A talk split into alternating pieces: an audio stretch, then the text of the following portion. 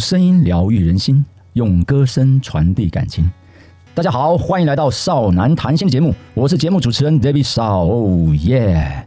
今天这个夜的声音好像不是这么的呃洪亮哈。嗯，今天是一百一十一年的四月二十三号星期六晚上的九点钟，很开心与您又在空中相见啊，是空中不是宫中啊啊。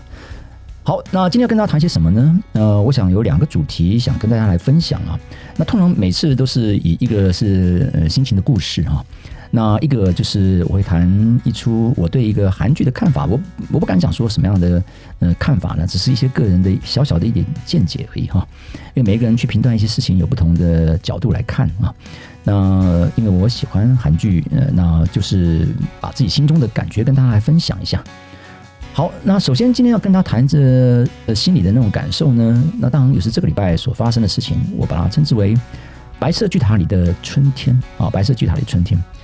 嗯，其实我本来不想用春天来讲哈，因为在白色巨塔里面，我倒觉得是很冷的，那个冷气超冷的。好，那但是后来我决定用春天的原因是，嗯，大家知道春天的气候是变化呃多端的啊。嗯，一下子热，一下子冷哦。那我觉得就像人的心情上下的起伏哈。那因此我用春天白色巨塔里的春天来作为这个周的心情起伏不定的一个感受哈。那刚好也配合的我想讲的一出韩剧叫做《气象厅的人们》。那这出韩剧也是在探索，在以我倒还没有看过以气象厅作为一个探索，呃，用气象厅这个工作的职场作为一个背景来去探索一些嗯。两性或者同事之间或者亲子之间的那种故事哈，好，那既然这样子哈，我就觉得嗯，首先我先谈一下气象厅的人们好了啊，嗯，在气象厅的人们里面，它大呃部分上面它分成两，应该是从三个部分来看啊，那三个部分来看，那主要就是一个男女主角的部分，那第二个我觉得很值得我们去嗯思索的哈，那就是嗯一个亲子互动的关系。啊，呃，第三个部分呢，那就是嗯，现代男女之间的一些呃那种嗯，在都市生活里面，那已经有一点点年纪了，那可能是还没有对象，又或者是可能是嗯离过婚的一个单身的人，那他们的之间的一个嗯情感的互动哈。好，那大部分我称为以这个三个主题来看。啊，以三个主题来看，那那如果要说第四个主题的话，就是嗯，在职的一些妇女或者在职的一些这个工作者哈，又肩负着家庭的一些重任呃重重责大任啊，那怎么来分担这些所谓的嗯这些家事也好哦，或者公事也好啊，家事跟公事那全部压在身上，那我怎么来去做一个呃一个平衡点哈？那主要从这三这四个方面来看。好，首先我先谈一下男女主角的这部分哈。那男女主角部分，我觉得，嗯，我说它是以气象厅呃为呃这个工作场所为背景，我觉得是蛮新鲜的哈。那蛮新鲜的原因就是，嗯，我我觉得爱情之间有时候也像那个气象的的天气的变化哈啊，突然晴时多云偶阵雨啊，突然来一阵风，突然下了雪雪啊，那突然狂风暴雨，所以他们的一个压力也是很大的。因为在韩国这个，你常常台湾，我觉得还算是蛮厚道的哦。那有的时候这个地震或者说是什么台风天，嗯，这个播报不稳的话，我们其实也没有太多的那些。可是韩国突然来一场雨，呃，会突然来一场雪，会突然来一场什什么样的哈？呃，这个对渔民、对农民、对一般社会大众有些这个生活上影响的时候，他们的那种批判，我觉得他们那种批判的角度哦，嗯，我从看韩剧之后，我发现啊，韩国人那种批判的角度，那种这个或者网友那种批判的角度是相当毒的啊，相当相当毒的啊。当然我不知道台湾是也也也也也好不到哪去了，但是我至少我们就我就说，我们真的是嗯，怎么讲呢？比较人情味了啊。那但不能说他们没有情人情味，只是说他那个批判的角度是相当高的。所以为什么我觉得我韩国人压力蛮大的？尤其是嗯，像嗯影视人员的话，那种我我我我搞不清。当然各行各业压力都都大啊。所以有时候大家不要怪哦，说是韩国为什么这个常喝那些烧酒啊，喝那些啤酒，喝或者喝是玛玛格丽啊。或许真的是压力太大了，哦，那或许是韩国真的是也太冷啊，一年可能嗯大概夏季大概就两三个月吧，哦，两三个月啊，嗯挺热的，那其他时间都是还蛮凉的哈。好，那我回到这个新疆天人们，我觉得嗯这男女主角在嗯这互动的过程当中，当女主角她是一个嗯原本要跟要离婚啊不不不讲错了对不起啊，原本要结婚。结婚的对象刚好又是在职场上的同事哈。可在结婚的那前戏里面，哇，这个发现这个男这个男生呢劈了腿啊，劈了腿。那劈腿的对象呢，又是熟悉的呃，在熟悉在职场上熟悉人。那好了，那就完，那这这个就 again over 哈。那问题来了哈 game over 的结果呢，你还是要必须每天要遇到呃这个男人啊，遇到这个男，那就产生了这样子的一个在职场上哈，为什么韩国很很不想要说在职场上的恋情被公开？但一旦公开之后，哇，万一没有好下场，结果就是嗯，大家就是看好戏了哈。那好，那好在呢来了呃另外一个年轻人呢，就是呃我们所谓的那个男主角了啊，这出戏的男主角啊。好，我觉得他的好处就是他嗯，他在判断那个所谓的气候的变迁哈，做了很多研究，在判断气候的变迁很准，也很敢去表达他的一些想法。那同时他在表表达的感情的部分哈，我觉得他也很敢去表达表这个感情哦。那我必须说哦，刚刚那个。呃，劈腿的对象哦，那位女生啊，那位第三者，那个所谓的小三，后来他们两个结婚了哈。那劈腿的那个那个小三呢，其实就是这个原本男主角的女朋友。所以他们分手之后，那这个女生跟所谓这个女主角原本要结婚的男生，两个人先结婚了啊。呃，不好意思，这个情情感有些复杂哈。总之，这四个人是串在一起的哈。哦，原本 A 跟 C 是在一起，B 跟 D 是在一起，结果因为 C 跟 D 呢，呃，劈腿了哦。那 C 跟 A 分手了，那那 B 跟 C 呢？那 B 跟 C 呢？哦，也就也也分手了哈。所以变成说，最后 C D 在一起，A B 在一起了。我想讲，不要我自己都有点混乱啊。总之，原本的男女朋友互相换了男女主角，互相换了男女朋友哦。那那一对结婚了，啊，一对成为恋人啊，就这样啊。所以这个所谓的男男男男这出戏的男主角很敢表达，就像他敢表达在气象的那种报告，哦，很敢表达。那好，很敢表达，他们很就是有的时候男生很敢表达这个一些东西的时候哦，那就很快的会引起那个女生的一个嗯的一些好感啊。所以男生主动一点，当然我觉得哈，嗯，男生主动人的的的机会并不并不多了。通常我说大部分男生哦是比较。被动一点啊，比较被动一点哦。我觉得女生说出心里的话比男生更容易，因为我平常在跟男女同学在聊天的时候，发现女生很敢去说出心里话。男生呢，你问他一句，他们大概大概跟你哦耗了好一阵子哈。你问他十句，他才说一句；女生你问他一句，他说十句。OK，好，所以这个男生就很敢表达自己的那种想法跟爱意哈，所以很快的吸引了这个女生啊，吸引女生。好，那当两个人在一起之后，那个细节我不这样再多说。但但是他们遇到一个问题，就是说什么哈？我们常常会受到儿时的一些记忆的影响。好比说，我们今天这个没有安全感，可能来自于我小时候每天早上起床，我看不到爸妈我就哭。那久而久之呢，这个五岁时候的记忆的经常发生的记忆，慢慢就演变成我长大之后，我是一个没有安全感的一个一个一个女生。OK，或者小时候我看到爸爸经常家暴妈妈，那我对那婚姻呢，我就有一种阴影。以后呢，第一个我不要成为一个家暴者，第二个呢，我甚至我对。呃，未来的婚姻我会有有一种阴影的存在。好，这个男生就是这样的一个状况。好，这个男生就是这样一个状况啊。像他对他对婚姻上面，因为他来自于一个家暴的家庭里面，啊，父亲没有尽一些责任，后来母亲也离开人世间啊。父亲一直到他做事还始终跟他要钱啊，等等哦。好，所以当他在跟这个女朋友、这个女建立了这个主管啊，气象天的这个女主角建立了感情之后呢？他原本是不想要走入婚姻的哈，是一个不想走入婚姻，他对婚姻是有种恐惧感的。OK，但是这样的恐惧感就会引发出两个人之间的一个的彼此的一个那怎么说呢？就是一个人他是想要走入婚姻，那一个人是不想要走入婚姻的。好，那再加上呢，一个人男生是有点自卑的啊，因为家里的状况不好，家那父亲又是一个酗酒或者是一个家暴的一个这样状况，可是女生总是希望。说她不在意这些东西，可尽管你说了再多次的不在意哦，对一个男生的心里面来想，嗯，怎么说呢？你不在意，但他但他在意哦，他在意。OK，所以这个就是两个之间产生了一些这样的一个问题存在。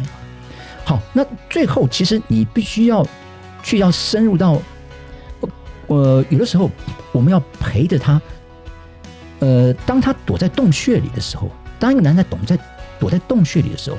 我们可能要懂得去等待，懂得去陪伴，哦，陪伴他去怎么去走出那个洞穴出来。否则，如果我们一直在外面跟他说我不在乎的，你可以出来了；我不在乎了，你可以出来。他其实他还是走不出来啊，他还是走不出来。所以这个女生就最后用了很很不错的一个方法，是她去帮助她的父亲。哦，她去帮助她的父亲。那个原本是家暴，那原本他这个男生是是什么？是很讨厌他的父亲的这样的一个状况。他去协助他的父亲，然后去很体贴的照顾他，然后因为他父亲后来得了那个 cancer 哦，照顾他，然后让这个男生去怎么讲呢？愿意重新的去协助他，男生重新去接受他的父亲，接受他的过去。哦，从接受他的那个过去，抚平他那些儿时的记忆，让他先建立好对父亲的那个再度的那种情感，他父亲也愿意来为他付出那个情感。当这样段这这段的关系搞好了之后，我觉得他才真正走出了洞穴，来真正感谢这个女生，而把中间之间的那个误解，或者中间之间的其实还是深爱对对方，但是是因为第三者或者心理内心世界的那种感受，没办法去。自我去把它去接纳、去平复，而产生的说我们分手吧，那那样的状态哦，所以同时去做这样的事情哦，那这个我觉得是一个蛮有意思的一点哦。好，那我们就谈这这个部分，我就谈到这个地方哦。但其他我觉得这出戏里面很多的配角，重点是在那个配角的那个那个戏份，我觉得好看的戏就在配角的戏份够高啊，够够浓，那够去去感动人。我觉得其中就是在那个他一个副组长，一个。呃，有了年纪，但是常年就投注在工作上，对于家庭哈，对于家庭可能失去了那那种关爱，所以他的他的孩子，当然已经是个高中生了，对对父亲是没什么太多的印象，因为常年在外哦，不是调调调到釜山，就是调到什么地方，家里是住首尔嘛，哦，久久才回来一次，甚至有病痛时爸爸不在身边，甚至出生时他爸爸不在身边，有这样状况。那终于爸爸调回到首尔了，想回到家里的时候，哎，被家里面排斥，因为嗯。大家都有不熟悉感嘛？女儿都有不熟悉感，那个太太呢？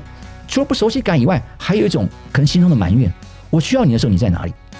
后来很可怜，很可怜的哈，呃，离开了家里，住在这个气象厅的这个所谓的呃要要值班的值班室里面啊。好，OK，那在这样偶然的互动当中呢，慢慢，毕竟这个女儿哦，呃，有一次在户外教学来到气象厅，OK，那爸爸就带她去导览，她就觉得说，哎。其他还渴望有这个父亲哈，只不过不晓得怎么跟这个父亲相相处哦。但求这个导览之后，他慢慢哎觉得父亲有他的专业哈，有他的一些这样的能力在哈，哎，慢慢对父亲有一个，我觉得孩子还是希望身边有那个父亲哈。好，那后来呢，反而是这个孩子希望父亲能够回到家里来住，回到家里来住。好，那那这个父亲呢也恳求他太太给他三个月时间哦，给他三个月时间。如果我回到家三个月，你觉得我？没有尽到做丈夫的责任，我没尽到做那个父亲的责任。我三个月，我我就跟你决定离，因为他太太本来要跟他离婚的哈。其实女儿是不太赞同的，所以妈妈在这地方也，其实某个程度他心也是软，但是怎么讲呢？呃，女儿是个关键点，所以妈妈愿意给父亲一个机会，大概给他给两个月两两三个月的时间，我忘了是两个月三个月时间。如果你没做到做父亲责任，做到先生责任，我你就离开这个家庭。那父亲在这时间就就真的也真的很投入很投入，但是就在一次女儿的生日吧，身上他订了很好的餐厅，一个网红的餐厅，然后女儿也很开心的到了网红餐厅，妈妈也到了，就爸爸是临时因为有一个气象厅发生一个重要的一个状况啊，大概是有一个一场雪还要下雪还是什么一个飓风要来，他又回到气象厅哦来去主持那样的一个会议啊，那没办法就错失了这样错失了这个机会，他非常懊恼，他直接。回到家之后，直接就签了离婚同意书，告诉他的到的太太说：“我真的是不值得你爱人。”我就把离婚同意书签给他太太，就回到再回到值班室哦，当然也是很痛苦的哈。他就先否定了自己啊。各位，那我觉得有的时候哦，其实嗯，不要这么快否定自己哈。那我人都会都会在某些时候犯一些错误啊。其实你慢慢已经建立好那样的东西没有错，就他的情绪上，我我怎么连这件事情帮女儿过生日我都做不到？我还配成为一个父亲吗？我还配成为一个丈夫吗？最后他太太跑到值班室，告诉他，哦，告诉他，你为什么这么轻易就放弃？我不是告诉你给你两个月的时间吗？你为什么这么轻易就放？你这这两个月我们已经看到你在做一些改变了，你为什么就这样就轻易的放弃了？哦。其实他们已经被感动了，你知道吗？这女儿跟太太都已经被感动了哦，所以在那个地那个时候，他哭了一大大哭了一场，然后哎，这个先生抱着他，谢谢你再给我机会。其实他们还是爱着对方的哈，而且愿意给对方机会。我觉得那一幕是非常非常的，我们当然我们无法去形容，但那一幕这个这个配角的这样的一个过程，我觉得是非常非常棒的哦，非常非常棒。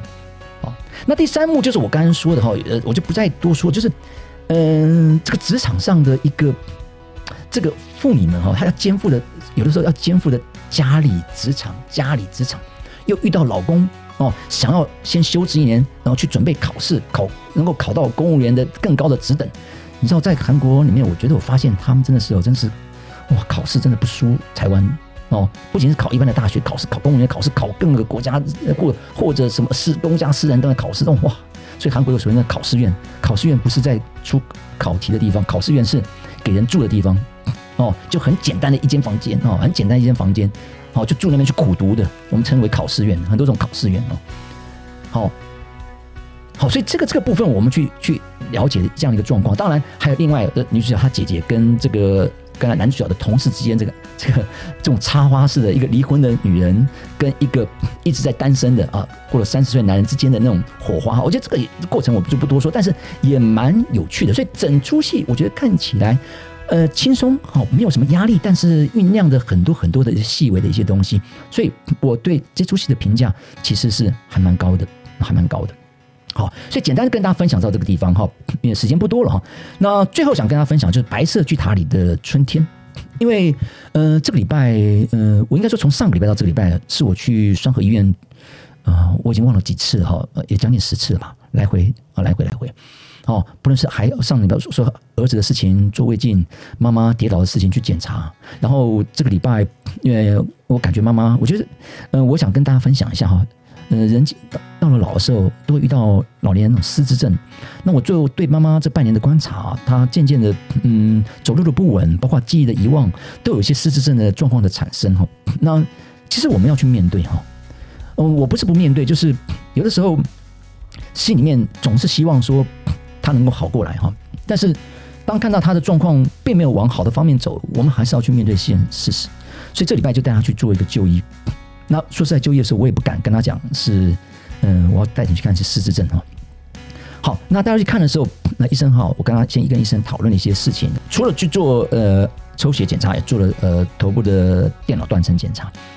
好，那说真的，从早上十点半到那个地方。一直等到大概一点才看诊，那医生看诊看得很仔细哈，嗯，那看诊完之后，我们再做检验，直到做了断电脑断层，脑部电脑断层的时候，突然发现妈妈里面的他说，哎，有个亮点，那个亮点似乎是有脑出血的现象。好，因为前阵子妈妈有跌倒过啊，有跌倒过。好，那我就他说就转急诊，那当时我觉得也其实心里是蛮紧张的哈，但是我跟妈妈讲说没事没事，我们就做再做个检查。那我其实我也心里也比较不解，为什么要转急诊啊？要转急诊啊？我现在还是非常不解啊。好，转急诊的时候，那来了一个医生，然后一个神外的一个总医师啊，急诊科医师他没有做太多的解释。那神外总医师认为说，哎，这脑部的出血大概就是跟呃两个礼拜前的一个有跌倒有关系。不过后来他又讲了啊，呃，他回去之后，那问我们要不要，那再问了我们一些状况。哎，你今天是来看失智症？我说对，我是来看失智症，但没想到。最后是必须要到急诊室来哈。好，那他说那脑部的出血，后来他又再过来了。脑部的出血对于影响似乎已经慢慢的散去，倒倒不是大，倒不是一个挺挺严重的一件事情。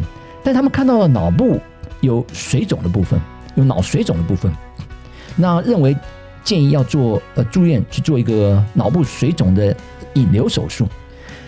那其实我觉得，呃，这个时候对我我刚才讲说。呃，白色巨塔的春天哈，我那时候我心情是上下起伏哈，心情好像感觉说好要住院来去做这样检查，但是原本今天是要来是一个看诊，到马上变成急诊，到要住院去做脑部的这样一个手术，我又不了解，我完全没看到主治医师的状况之下，我实在下不了这个决定。同样，妈妈也蛮，她是应该是更反弹哈。我今天不晓得为什么你来带我看病。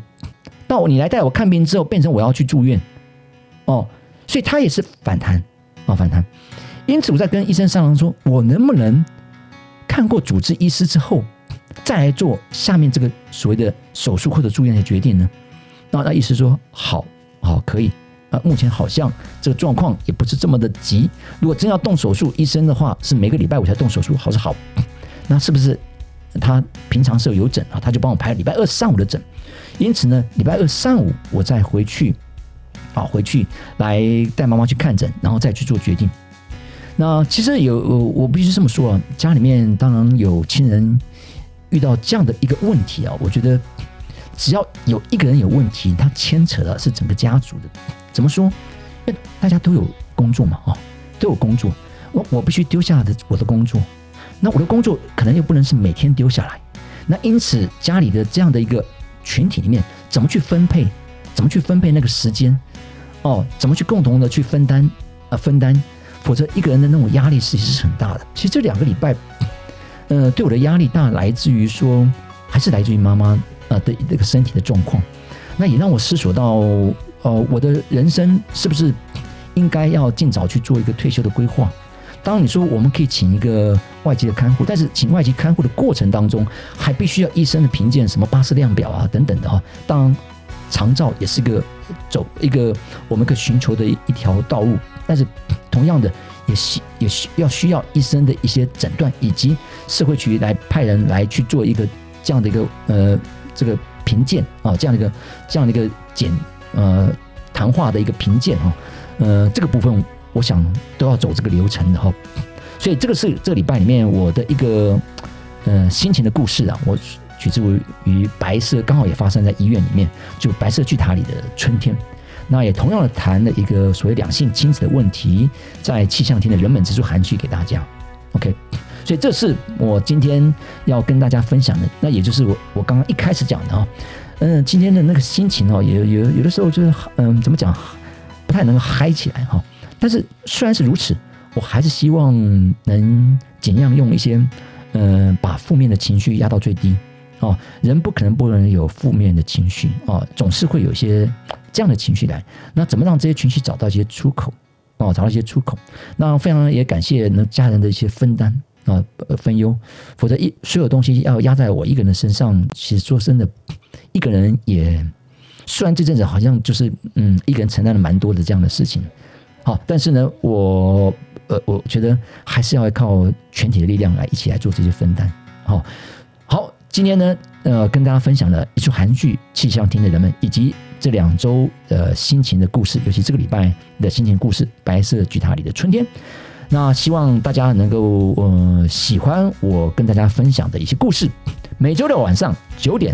在 KK Bus 或者 YouTube 以及 Apple Podcast 的频道里面，您都可以收听到我的声音。少男谈心，也希望您能够按赞、分享、开启小铃铛。OK，我们下个礼拜再见，拜拜，阿妞。